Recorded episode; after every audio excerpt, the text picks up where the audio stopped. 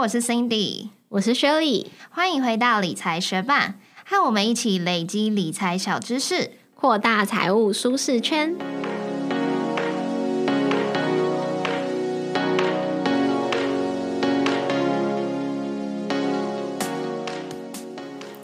在节目开始之前，我们想要来先念一则学伴在 Apple Podcast 的留言。他的名字是杨洋洋 Kit，他说听完来签到，有些观念真的很实用，居然现在才听到，要来全部追一轮了。谢谢杨洋洋 Kit，特别到 Apple Podcast 为我们留下五颗星，也很开心我们的内容能够帮助到你。如果身边有很需要投资理财观念的朋友，也赶快拉他们来一起听我们的 Podcast 吧。节目准备开始喽！我问你哦，在你的记忆中，你第一次知道股票可以涨停或者是跌停是什么时候？国小吗？因为爸妈会买股票啊。哦，我我可能也是国小或者是在更小，但是是因为我小时候玩那个大富翁四。大风四，你说是像桌游的那种，还是电脑电脑游戏？然后好几个版本，然后四是我觉得最经典的版本。有什么？但不论是哪一个版本，它里面都会有，因为里面可以投，比较多人会从投资房地产，就是你走到哪你就买，就像你玩那种纸的是一样的。可是，在电脑版会有股市，然后你可以买到红卡或者是黑卡，然后红卡的话就可以让。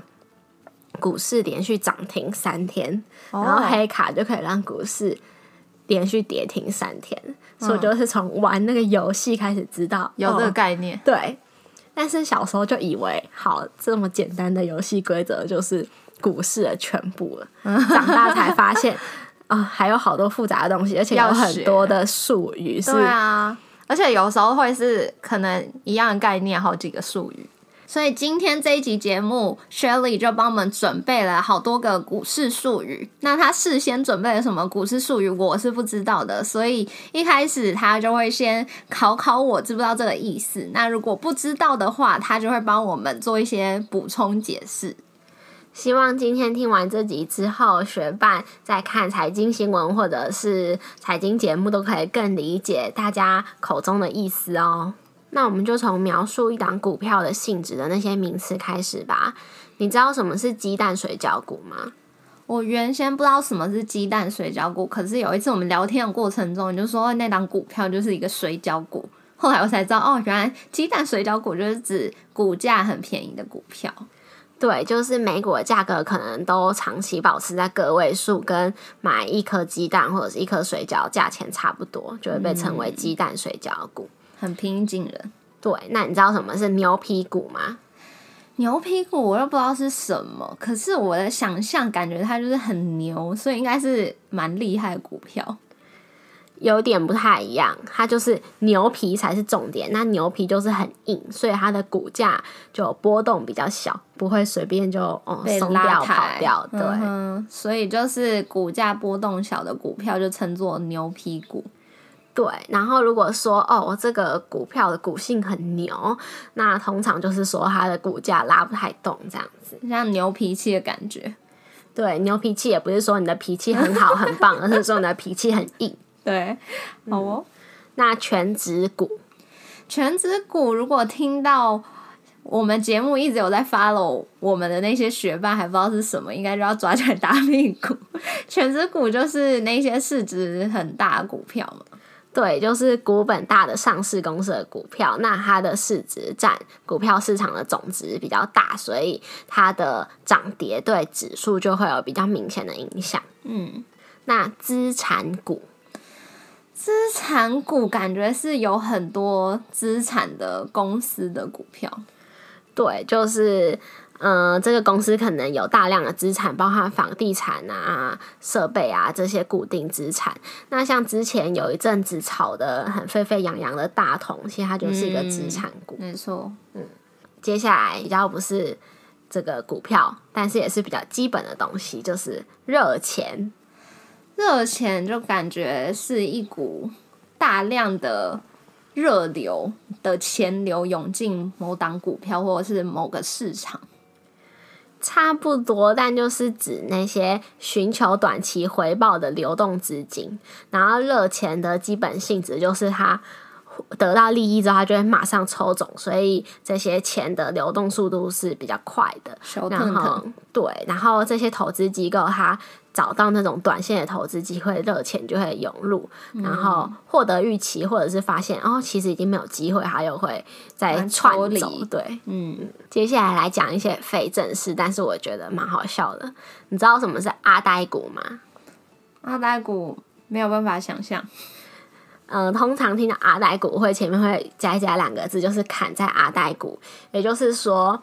嗯，可能股价下跌好一阵子，然后这个阿呆才觉得说，哦，我要停 损，然后他一停损之后，股价就马上反弹的状况，就是砍在阿呆股。哦，这个蛮像我妈会遇到的状况，还蛮常砍在阿呆股。那你知道什么是呃几 T 几 T 的学长学弟吗？例如说四六五 T 或五百 T 的学长学弟。呃，我现在只想到军中，反正就是分几梯几梯的嘛。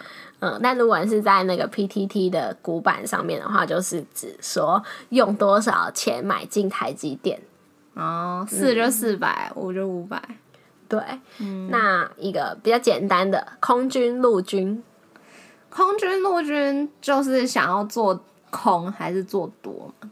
对，那新兵报道，新兵报道就是刚想要进这个股市的人类。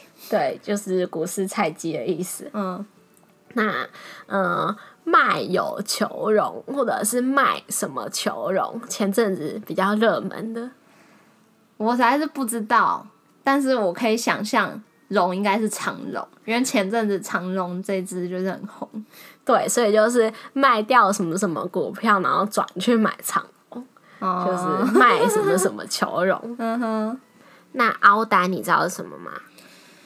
凹单感觉是原本要做什么事，后来又不做什么事。对，就是原本设定某个价位要出场，可是跌到那个价位的时候，却不愿意把它卖掉停损，不愿意认输，然后就继续抱着，这就是凹单。所以我一直觉得它后续会涨回来。接下来是一些比较基本的，如果我考 Cindy，他突然回答不出来的话，我也会觉得有点尴尬。可是你考试的时候，有时候就是这种快问快答，有时候知道的东西，突然要你讲，还是会脑袋一片空白啊。对，而且要是漏掉一些细节的话，对学班也不太好，所以我们就一起直接解释对解释几个。那我们就先来讲跟交易过程比较有关的一些术语，先从试撮跟撮合讲起。撮合就是由证交所媒和买卖双方可以接受的价格来让他们交易成功。那试撮就是指说还没开盘之前，在盘前就先挂单，可以模拟开盘之后的交易结果。那如果交易成功了，接下来就会需要交割跟过户。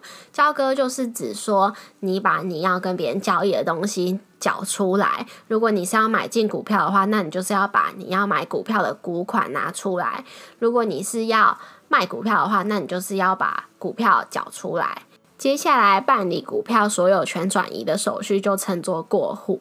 一般我们投资新手比较不会去放空，不过有一些很相信自己眼光或者是经验比较丰富的投资人，他们可能会想要去放空，那就会是透过融券放空，也就是先去借股票，然后他们会想要在股价比较高的时候把股票卖出，等到股价下跌的时候再买回，买回的这个动作就称作回补。可是，如果他们放空卖出之后，股价却没有预期的下跌，而是上涨的话，他们就还是一定要补回补嘛。可是他们就会在高价的时候买回股票，那这个状况就被称作是嘎空。有两个特别的时间点是。做空的人一定要把股票买回来还给券商的。如果时间到还没有还的话，券商就会强制帮他们买回来。那这两个重要时间点就是股东会前跟除权息前，可能就会有这种强制补回的状况发生。那在讲到比较困难跟技术分析有关的股票术语之前，我们先来回归最基本的基本。首先就是股本，股本就是一间公司的资本额。计算的方式就是股票的面额乘以股数。那接下来就是净值，股票的净值就是指股票的账面价值，通常是公司的资本额加上法定公积、资本公积，以及如果它是赚钱的话，就会有累积盈余；如果它是亏钱的话，就要减去它的亏损。最后得到的这个数字就是净值的总额。那接下来每股净值就很简单啊，就是净值除以股数。广告一下，理财学伴也有 Instagram 喽，快去 Instagram 搜寻理财学伴，follow 我们，获得更多理财小知识吧。还有常在判别这个股价高低，会听到一个名词叫做本益比 （P/E ratio），它的公式就是。股票买进的价格除以该股当期的税后存益，也就是 EPS，那就是等于要维持目前的股价跟 EPS 的话，买进这档股票要多久才会回本？用一个比较简单的例子来计算，假设股价是五十块，然后每年的 EPS 是五块，也就是每年赚五块嘛，那它的本益比就是五十除以五，也就是十，就代表说我买进这张股票，那十年之后才会回本。那接下来谈谈除权息跟填权息。如果有一直在发了我们的学伴，应该知道我们在第十七集就有讲过这个概念了。所以，我们今天就讲一个比较简单的版本。除权息就是公司分配股票股利还有现金股利给股东。那除权息完，股价就会往下修正。所以，如果后续的股价有顺利回涨到除权息之前的价格，就称为填权息。那如果还想要更深入了解为什么除权息完股价会下修这些比较详细的资讯的话，可以去听我们的第十七集哦。接下来是我们比较少接触到的技术分析。虽然我们自己没有在使用这套方法，不过还是很常在财经节目啊，或者是新闻上面看到相关的用语，还是希望可以了解一些。所以我们也整理了这些资讯来分享给学伴。首先就是内盘跟外盘，内盘就是指想要买进的挂单，外盘就是想要卖出的挂单。那内盘跟外盘的内外盘比，就是指说当天成交在内外盘价格的比率。如果比较多是成交在外盘价，也就是尾卖的价格的话，就代表想要买的人比较多，然后买的意愿比较强，所以买方的力道强，议价能力也就会比较低。如果多数是成交在内盘，也就是尾买的价格的话，那就代表。卖方向买方妥协的程度比较高，就是我很想要卖，所以我去配合你买方的价格，那就是卖方力道比较强。如果想要掌握一档股票更多的价格资讯的话，常会使用到 K 线。K 线就是由很多根 K 棒组成的，每一根 K 棒其实就长得蛮像一根擀面棍。那每一根 K 棒是由开盘价、最高价、最低价，还有收盘价绘制而成的。它相较于一些只有股价、收盘价的线形图，可以掌握到更多价格的资讯。每一根 K 棒就很像擀面棍直着放，那擀面棍的中心用来擀面那个比较粗的区块，就是标记开盘价跟收盘价。那开盘价、收盘价会延伸出两个很像擀面棍手把的两条线，就是用来标记最高价跟最低价。标记最高价就会被称作上影线，标记最低价就被称作下影线。这个影是影子的影哦，我第一次听到时候会以为是那种。引号的引就是很像上引标点符号那种感觉，嗯，但是如果听到这里还是不知道我们在讲什么 K 棒啊擀面棍的雪棒，可以点开我们的部落格链接，直接去看图，你就会觉得一目了然。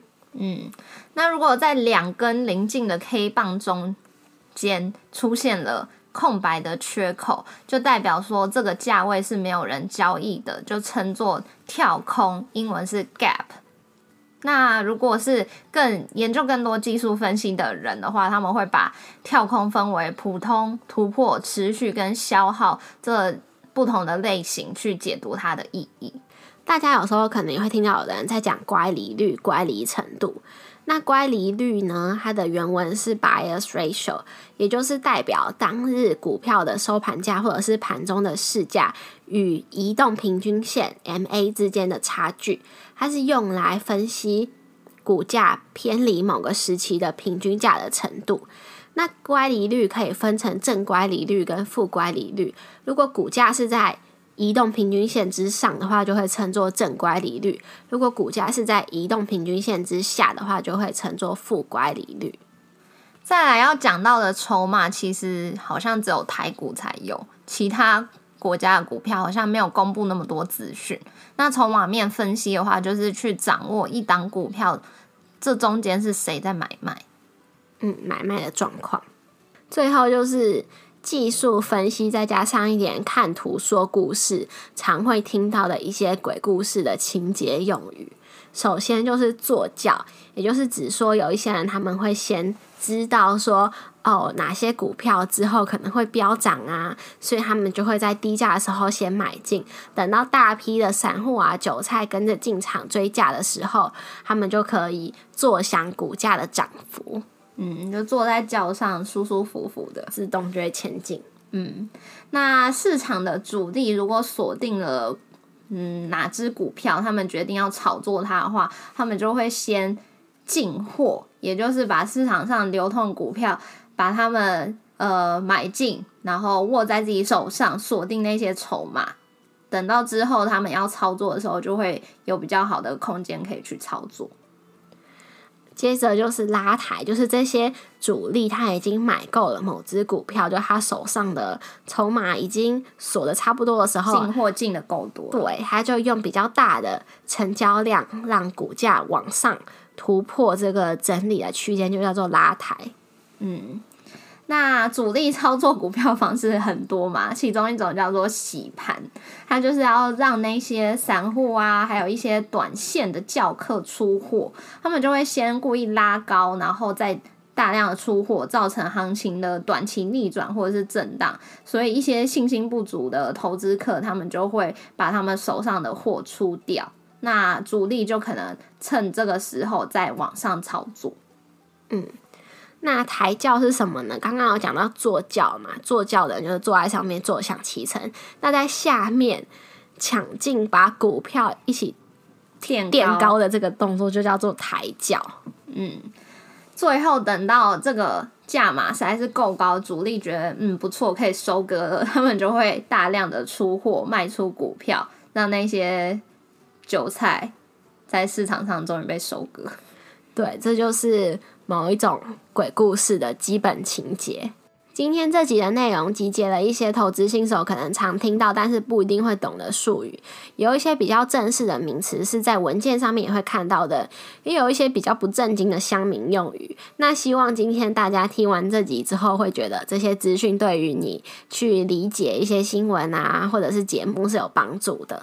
如果有什么股票术语是我们没有讲到，但是你觉得很值得一提或者很好笑的话，都欢迎你到理财学办的 Instagram 来跟我们私讯做分享哦。